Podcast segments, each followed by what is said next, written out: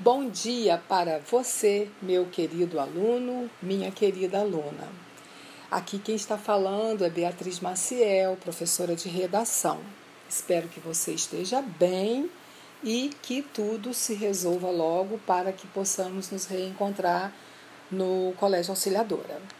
Então, eu venho aqui para rever com vocês alguns conteúdos que foram estudados nas pou, nos poucos encontros né, na, no, na, na sala de aula. É, quero ver com, rever com vocês os gêneros textuais. Nós sabemos que para nos comunicarmos de alguma forma, nós buscamos meios para que essa transmissão se dê. Então, nós podemos lançar mão de do telefone, da internet, não é? Então, entre outros. Escolhemos a forma mais adequada e assim transmitimos a mensagem que desejamos de acordo com, com a situação comunicativa. Então, o que são gêneros textuais? Gêneros textuais são modelos de textos que usamos para nos comunicar no dia a dia. Todo texto produzido por nós para nos comunicarmos, seja ele oral ou escrito, verbal ou não verbal, está associado a um gênero de texto. Então, se tomarmos assim como exemplo um conto, uma notícia, um artigo de opinião, um anúncio publicitário, uma receita, uma história em quadrinhos, uma tirinha, Todos esses exemplos que eu acabei de citar são exemplos de gêneros textuais. O gênero textual estudado no início do ano foi a história em quadrinhos e também a tirinha, né? Vimos também a diferença entre uma e outra. E então, esses dois tipos, a, a história em quadrinhos e a tirinha, na, na divisão desses dois é, gêneros, nós é, estudamos a, a forma como elas são apresentadas, né?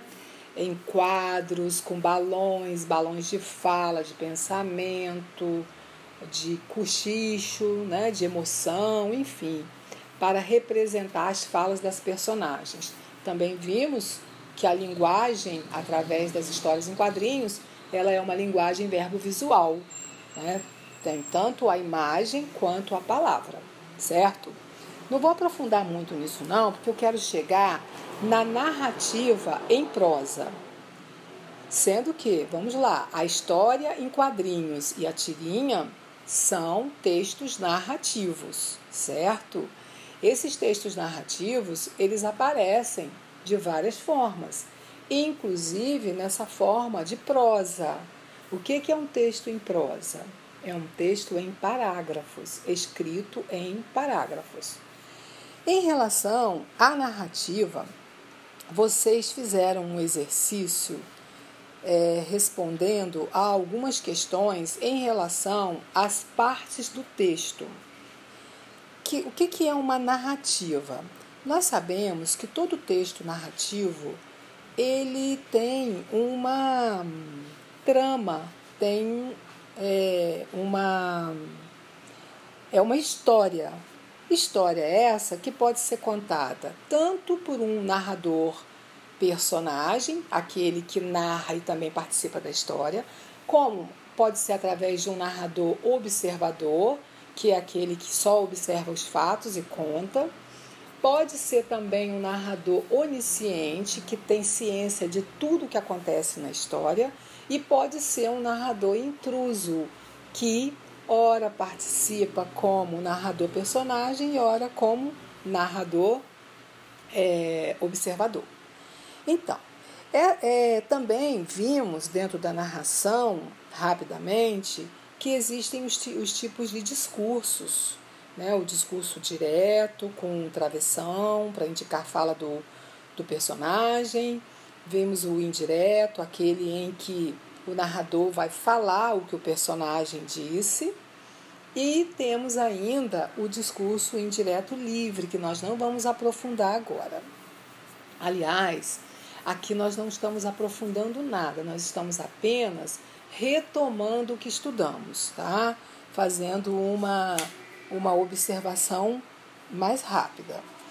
Vamos lá para a página da sua apostila em que você trabalhou com aquele texto foi Amizade Sincera, o texto intitulado Amizade Sincera da Clarice Lispector. Este texto traz para gente várias partes. E gente, olha só. Preparei um pouquinho, ó. Com minha estrutura sara todas as feridas, me ensina a ter santidade.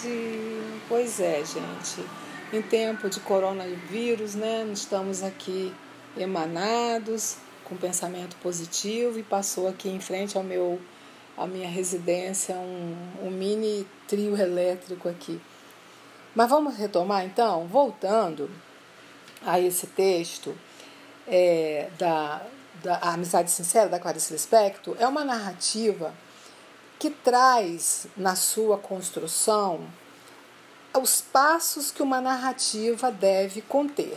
Ou seja, a parte, é, a primeira parte, que é a introdução do texto, em que são apresentados os fatos iniciais, as personagens. Normalmente essas personagens elas são ali localizadas num, num espaço, no tempo, né? no lugar onde elas estão. E essa introdução ela é muito importante porque é, é a partir daí né, que a gente vai estimular o leitor a, a apreciar o nosso texto.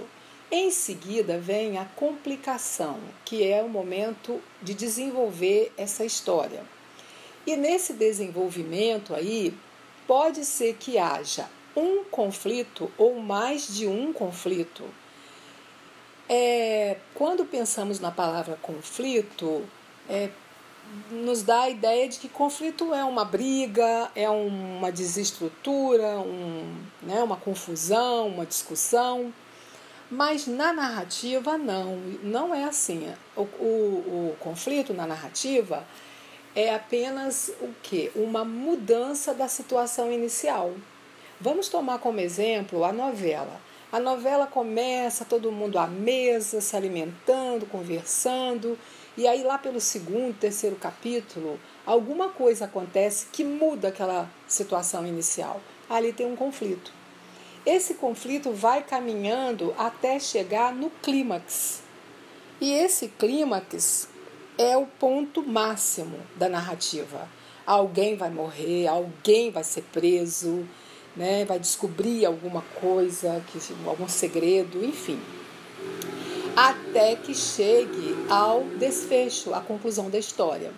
E nessa conclusão, há duas possibilidades. O conflito pode ser solucionado ou pode ficar em aberto, deixando para o leitor mais de uma interpretação. Então, é importante saber que o desfecho nem sempre traz um final feliz.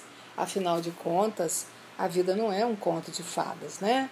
Nem sempre termina tudo bem e a gente tem que estar sempre resolvendo as questões. Então, Fica para gente essa, esse estudo da narrativa pensando sempre no seguinte: quando eu vou narrar alguma história, o que que eu quero passar para quem vai ouvir ou quem vai ler o que eu escrevi? Né? Se eu buscar esses passos que são importantíssimos e tentar fazer esse texto com essas é, vamos dizer assim, nessa construção da narrativa, meu texto ficará muito mais compreensível, tá? Então fica aí pra gente esse esse podcast bem rapidinho, só pra gente manter esse contato. E quem sabe, né, semana que vem a gente não consiga aí gravar um vídeo e continuar se comunicando né, através desse gênero textual, né, certo? Quero perguntar para vocês também se vocês leram o livro Compromisso com o Bem, de Fernando Carraro. Tomara que vocês tenham lido, afinal de contas, é, não estamos passando por um momento em que é, precisamos nos ajudar, né? ajudando, ajudando uns aos outros para que juntos possamos vencer esse desafio aí do coronavírus, né? dessa fase que estamos passando. Tá certo, meu querido aluno, minha querida aluna? Fiquem com Deus. É, até, até outro dia, tá bom? Muito obrigada e vamos continuar estudando. Beijos.